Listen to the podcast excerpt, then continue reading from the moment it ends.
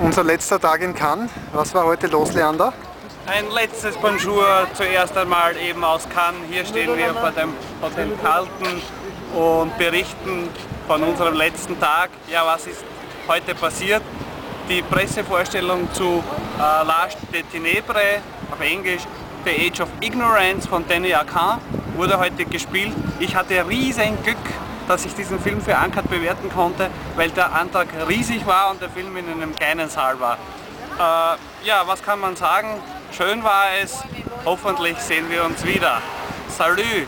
Und jetzt die große, die große Preisfrage zum Schluss noch. Wer wird die Goldene Palme gewinnen? Das ist natürlich ganz, ganz schwierig. Äh, ich glaube, äh, ein Film, den wir wahrscheinlich nicht gesehen haben. Aber lassen wir uns überraschen.